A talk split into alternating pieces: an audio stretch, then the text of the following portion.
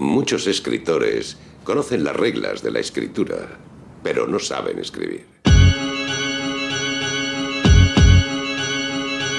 Los relatos del amor. Los relatos del amor. Los relatos del amor. Del amor.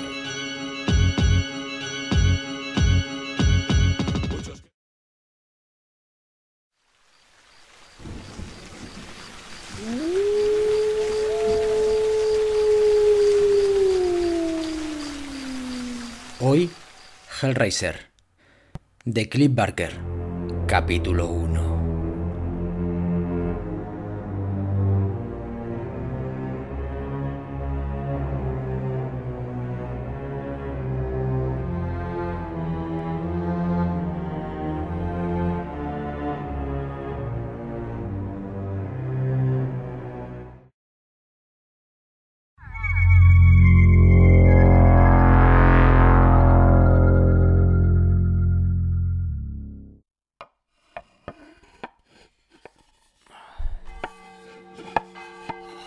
Absorto estaba Frank en resolver el acertijo de la caja de Le Manchan que no oyó la gran campana que empezó a sonar. El mecanismo lo había construido un maestro artesano y la adivinanza era la siguiente, que aunque se le había dicho que la caja contenía maravillas, sencillamente no parecía haber forma de acceder a su interior. No existía pista alguna, en ninguna de sus seis caras negras y barnizadas acerca del paradero de los puntos de presión que saltaría de las demás una pieza de este rompecabezas tridimensional. Frank había visto acertijos parecidos, sobre todo en Hong Kong, producto de la afición de los chinos a la metafísica de madera sólida, pero a la agudeza y genio técnico de los chinos, el francés había incorporado una lógica perversa que le era totalmente propia. Si en aquel acertijo había un sistema, Frank no había conseguido encontrarlo. Solo después de varias horas de tanteos dio fruto una yuxtaposición aleatoria de pulgares, dedos medios y meñiques, un chasquido casi imperceptible y luego ¡Victoria! Un segmento de la caja se deslizó, separándose así de sus vecinos.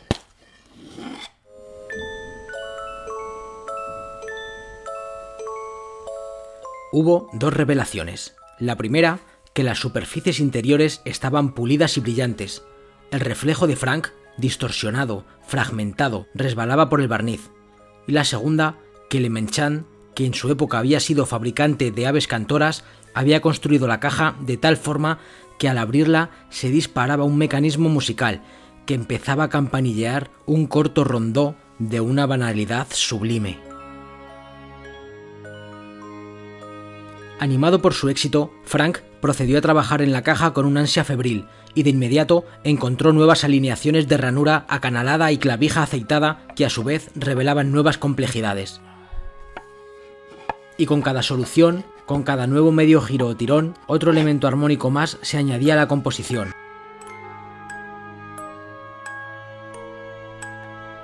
La melodía formaba contrapuntos y se desarrollaba, hasta que el capricho inicial quedaba prácticamente perdido entre la ornamentación.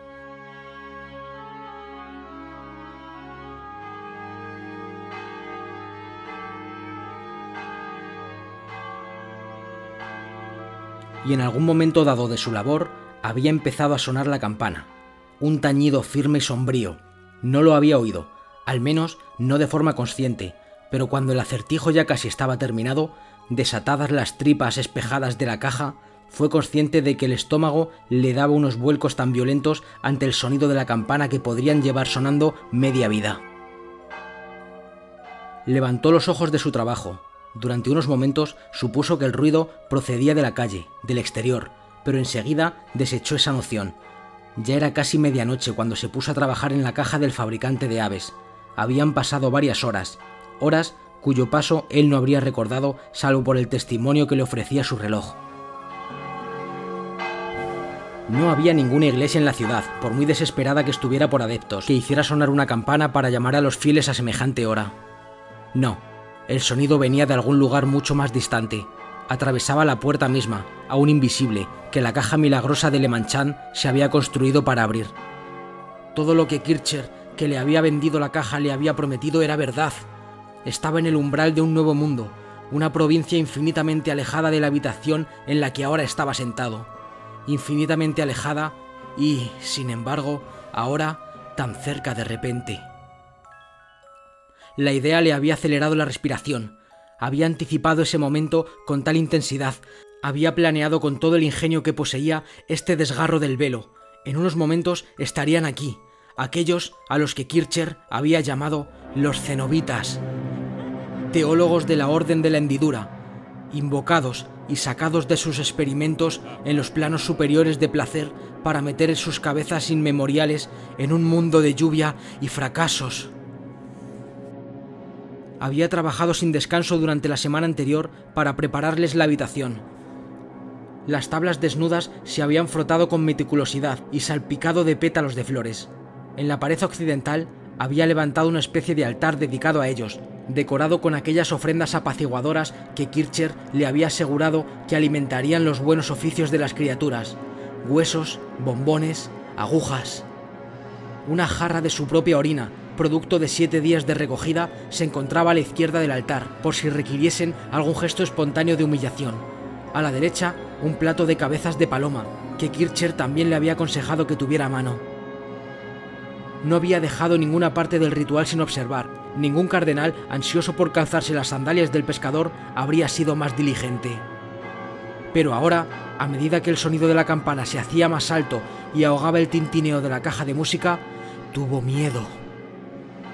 Demasiado tarde, murmuró para sí con la esperanza de sobreponerse a un miedo creciente. El mecanismo de Le Marchand estaba abierto. Se había girado el último dispositivo. No quedaba tiempo para evasivas ni arrepentimientos. Además, ¿acaso no había arriesgado vida y cordura para hacerlo posible esta revelación? La puerta se estaba abriendo ya a placeres cuya existencia apenas un puñado de seres humanos había conocido, mucho menos saboreado, placeres que redefinirían los parámetros de las sensaciones, placeres que lo liberarían de la insípida ronda de deseo, seducción y desencanto que lo había acosado desde el final de su adolescencia quedaría transformado por ese saber. ¿No es así? Ningún hombre podía experimentar la profundidad de semejante sentimiento y seguir siendo el mismo.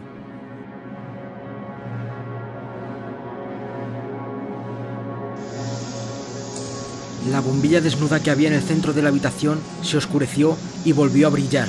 Brilló y se oscureció de nuevo. Había adquirido el ritmo de la lámpara y ardía más con cada tañido. En los valles existentes entre tañido y tañido, la oscuridad de la habitación era completa. Era como si el mundo que había ocupado durante 29 años hubiera dejado de existir. Luego volvía a sonar la campana, y la bombilla ardía con tal fuerza que cabía pensar que nunca vacilaría y durante unos preciosos segundos se encontraba de pie en un lugar conocido, con una puerta que llevaba el resto de la casa para luego bajar a la calle y una ventana a través de la cual, si él tuviera la voluntad o la fuerza de apartar la persiana de un tirón, quizás pudiera vislumbrar un rumor de la mañana. Con cada repique, la luz de la bombilla revelaba más cosas. Bajo su luz, vio que la pared oriental se descascarillaba. Vio que el ladrillo por un momento perdía su solidez y estallaba. Vio, en el mismo instante, el lugar que había más allá de la habitación, el lugar del que surgía el estrépito de la campana. ¿Era un mundo de pájaros? ¿Gigantescos pájaros negros atrapados en una tempestad perpetua? Fue todo el sentido que le encontró al mundo del que, aún ahora, procedían los hierofantes, sumido en la confusión y lleno de cosas aceradas, rotas, que se elevaban y caían y llenaban el aire oscuro con su terror. Y entonces la pared volvió a adquirir solidez y la campana guardó silencio. La bombilla se apagó con un parpadeo. Esta vez se extinguió sin esperanza de reavivarse. Permaneció en la oscuridad sin decir nada. Aun si pudiera recordar las palabras de bienvenida que había preparado, su lengua no las habría pronunciado. Se estaba haciendo la muerta dentro de la boca. Y luego, luz. Procedía de ellos, del cuarteto de cenobitas que ahora, con la pared sellada tras ellos, ocupaban la habitación una fosforescencia caprichosa, como el fulgor de los peces del abismo, azul, fría, sin atractivo alguno. Se le ocurrió a Frank que ni una vez se había preguntado qué aspecto tendrían. Su imaginación, si bien fértil cuando se trataba de supercherías y robos, estaba agotada en otros aspectos. El talento necesario para imaginarse a estas inminencias era algo que estaba muy por encima de él, así que ni siquiera lo había intentado. ¿Por qué entonces lo angustiaba tanto poner los ojos en ellos? eran las cicatrices que cubrían cada centímetro de su cuerpo, la carne perforada, rebanada e infibulada por procedimientos cosméticos y luego espolvoreada de ceniza? ¿Era el olor a vainilla que traían con ellos, cuya dulzura no conseguiría disfrazar el hedor que surgía debajo? ¿O era que a medida que la luz aumentaba y él los examinaba más de cerca, no veía ninguna alegría, ni siquiera humanidad en sus rostros mutilados, solo desesperación y un apetito que hacía que sus intestinos ansiaran vaciarse.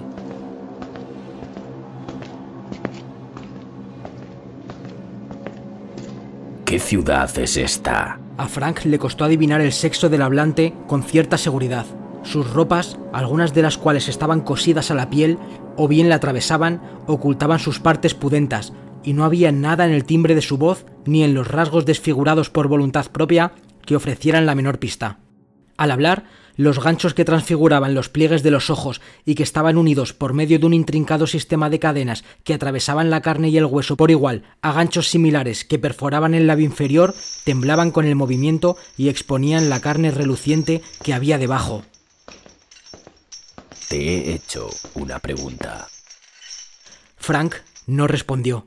El nombre de esta ciudad era lo último que tenía en mente. ¿Entiendes? La voz de esta otra figura, al contrario que la de su compañero, era ligera y agitada, la voz de una chiquilla emocionada. Se había tatuado cada centímetro de la cabeza con una intrincada celosía y en cada intersección de ejes horizontales y verticales un alfiler enjollado atravesaba la carne hasta el hueso. La lengua lucía una decoración parecida. ¿Acaso sabes siquiera quiénes somos? Sí, lo sé. Por supuesto que lo sabía. Kircher y él habían pasado largas noches hablando de las insinuaciones que habían entresacado de los diarios de Bolingbroke y Gilles de Reims. Todo lo que la humanidad sabía de la Orden de la Hendidura, él lo sabía también. Y sin embargo, él esperaba algo diferente, esperaba alguna señal de los innumerables esplendores a los que tenían acceso. Había creído que vendrían con mujeres, al menos mujeres cubiertas de aceite, mujeres de piel cremosa, mujeres rasuradas y con músculos preparados para el acto del amor, los labios perfumados, los muslos temblando, deseando abrirse, las nalgas pesadas como a él le gustaban. Había esperado suspiros, cuerpos lánguidos tendidos en el suelo a sus pies como una alfombra viva. Había esperado putas vírgenes cuyos orificios fueran todos y cada uno suyos con tan solo pedirlos y cuyas habilidades lo elevarían arriba, arriba, a éxtasis nunca soñados.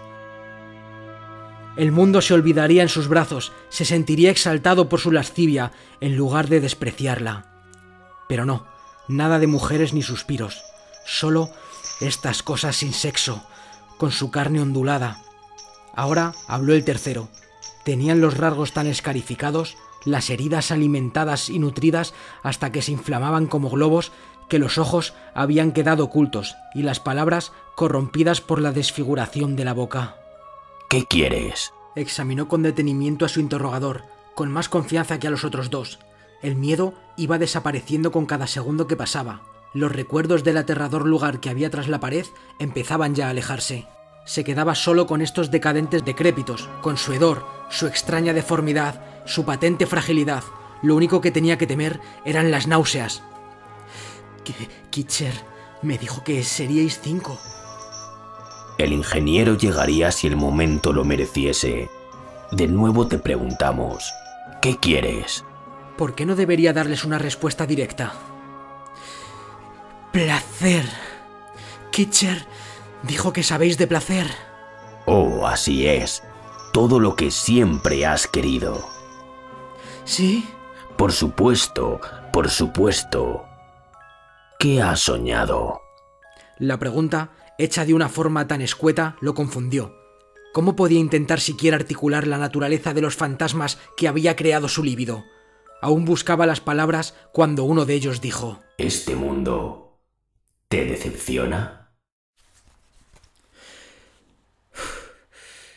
Bastante, bastante.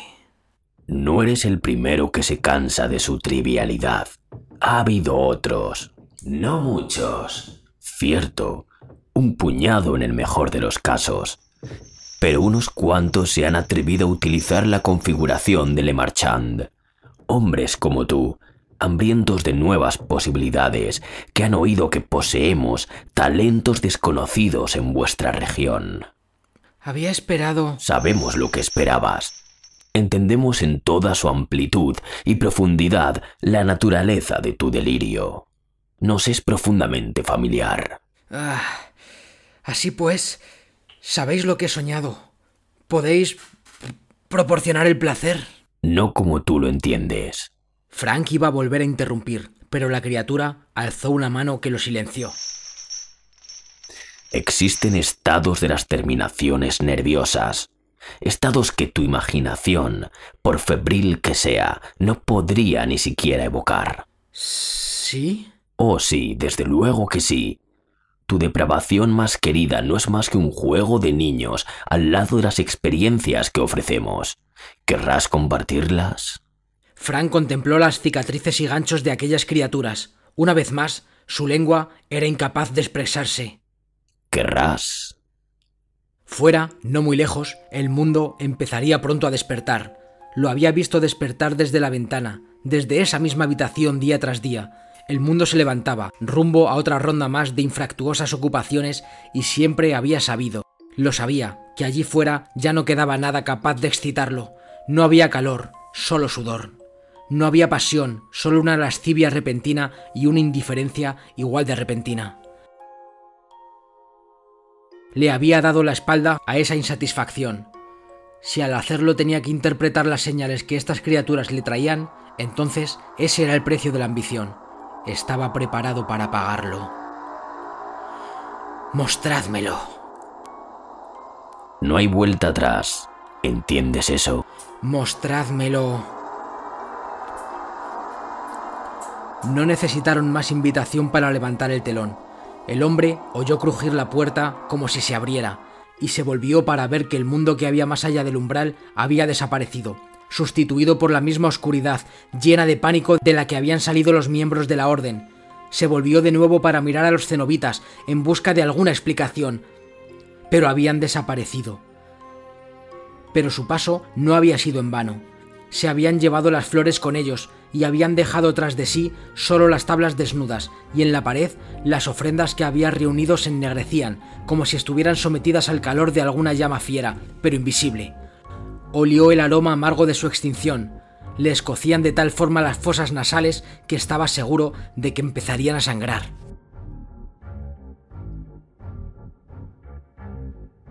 Pero el olor a quemado fue solo el principio. No bien lo había registrado cuando media docena de fragancias más le llenaron la cabeza. Perfumes que hasta ahora apenas había notado tenían de repente una potencia arrolladora. El aroma de los capullos hurtados permanecía en el aire, el olor de la pintura del techo y de la savia de la madera que tenía bajo sus pies. Todo llenaba su cabeza. Incluso podía percibir el olor de la oscuridad que había tras la puerta y en ella la inmundicia de cien mil aves. Se llevó la mano a la boca y la nariz para evitar que la embestida lo venciera, pero la fetidez de la transpiración de sus dedos lo mareó. Quizás se hubiera dejado envolver por las náuseas si no hubiera sensaciones nuevas inundándole el sistema desde cada terminación nerviosa y papila gustativa. Tenía la sensación de que de repente podía sentir el choque de las partículas de polvo contra su piel. Cada vez que respiraba se le irritaban los labios, cada vez que parpadeaba los ojos. La bilis le quemaba la parte posterior de la garganta y un fragmento de la carne de ayer que se le había alojado entre los dientes le envió espasmos por todo el sistema cuando exudó una gotita de salsa sobre la lengua. Y no tenía los oídos menos sensibles, tenía la cabeza llena de mil estrépitos, algunos de los cuales engendraba él. El aire que chocaba contra sus tímpanos era un huracán, las flatulencias de sus intestinos eran truenos, pero había otros sonidos, sonidos innumerables que lo asaltaban desde lugares más lejanos, voces que se elevaban airadas, declaraciones de amor susurradas, rugidos y tableteos, trozos de una canción, lágrimas. ¿Era el mundo lo que oía? La mañana que irrumpía en mil hogares no tenía oportunidad de prestar atención. La cacofonía espantaba de su cabeza cualquier capacidad de análisis que tuviera. Pero aún era peor. Los ojos. Oh, Dios de los cielos, nunca había supuesto que podrían suponer un tormento semejante. Él, que había pensado que no se quedaba nada en la tierra capaz de sobresaltarlo, ahora se tambaleaba por todas partes. ¡Qué visión! El sencillo yeso del techo era una asombrosa geografía de pinceladas, el tejido de su sencilla camisa una elaboración insoportable de hilos. En la esquina vio un ácaro que se movía sobre la cabeza de una paloma muerta y le guiñó los ojos al ver que lo veía. Demasiado, demasiado. Aterrado, cerró los ojos, pero había más dentro que fuera, recuerdos cuya violencia lo hizo estremecer hasta el punto de casi quedarse sin sentido mamaba la leche de su madre y se atragantaba. Sentía los brazos de su hermano a su alrededor. Una pelea, ¿verdad? O un abrazo fraternal. En cualquier caso, lo asfixiaba. Y más, muchísimo más. Una vida corta de sensaciones, todas escritas por una letra perfecta en su corteza cerebral y todas rompiéndolo con su insistencia en ser recordadas. Seguro que el mundo que existía fuera de su cabeza, la habitación y los pájaros que había tras la puerta, todo eso, con todos sus chillones excesos, no podía ser tan arrollador como sus recuerdos. Mejor eso, pensó, e intentó abrir los ojos, pero no querían despegarse. Lágrimas, pus o aguja e hilo los habían sellado.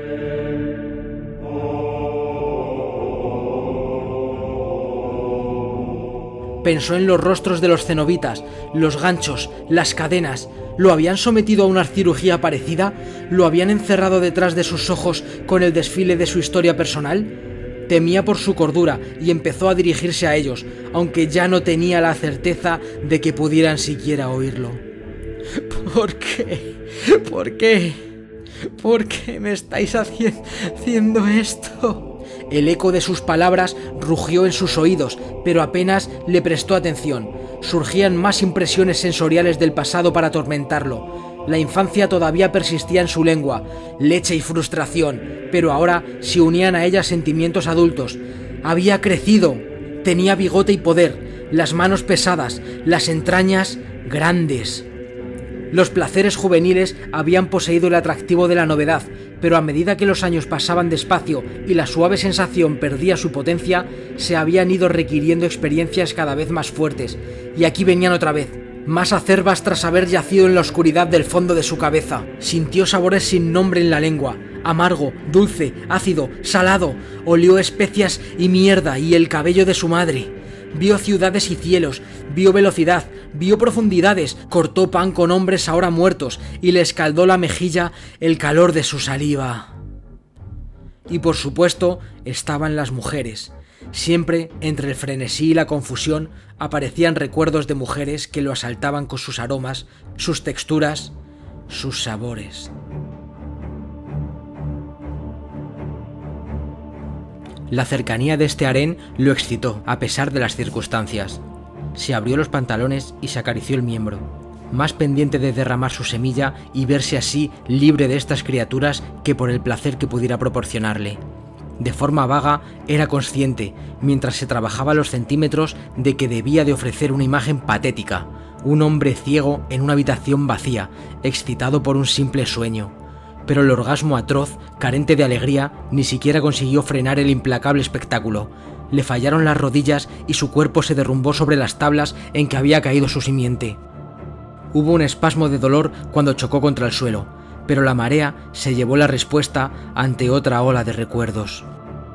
Rodó de espaldas y gritó, gritó y rogó que aquello terminara, pero las sensaciones solo se elevaron aún más, lo azotaba a nuevas alturas con cada plegaria que ofrecía para que cesara.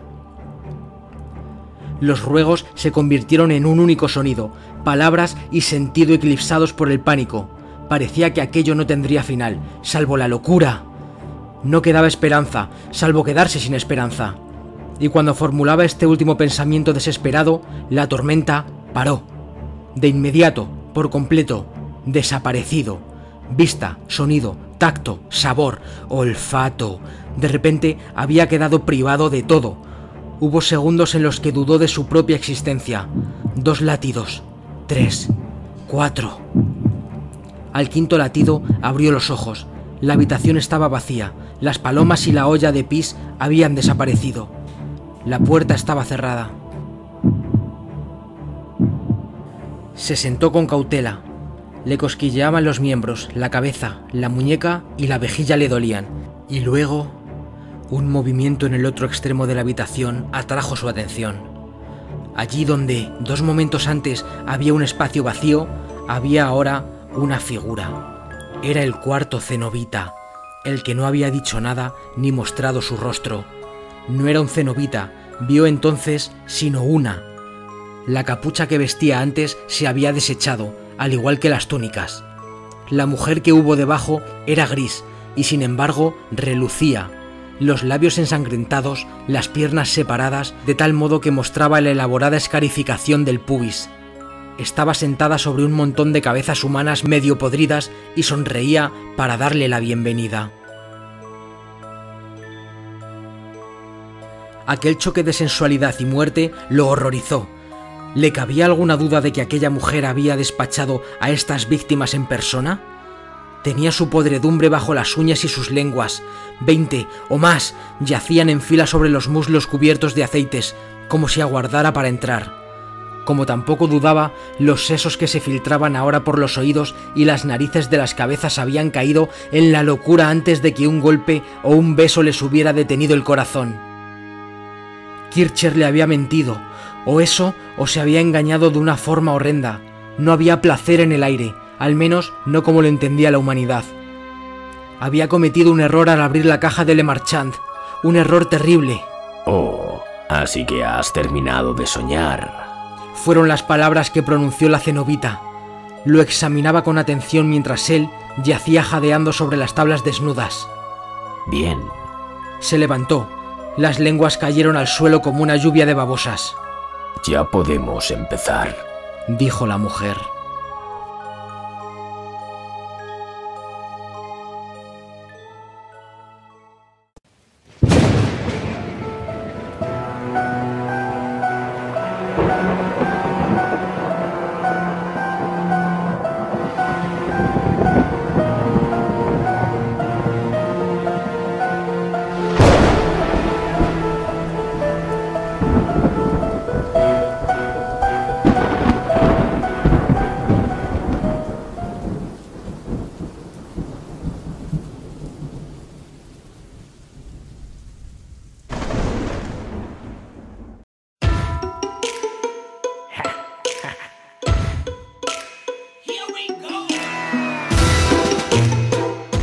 Radio Morgue, el libro de terror antológico del 2020. Zombies, vampiros, hombres lobo, monstruos de las profundidades, el ser humano, todo lo políticamente incorrecto y los mayores horrores de este mundo se encuentran reunidos en la morgue. ¿Te atreves a entrar? Un libro con el sello de calidad de la editorial Guante Blanco, ya a la venta en la página web de la editorial Guante Blanco, en Amazon, FNAC, Casa del Libro y en las mejores librerías. No te quedes en el umbral y entra. En la morgue te estamos esperando. Escrito por Johnny BL.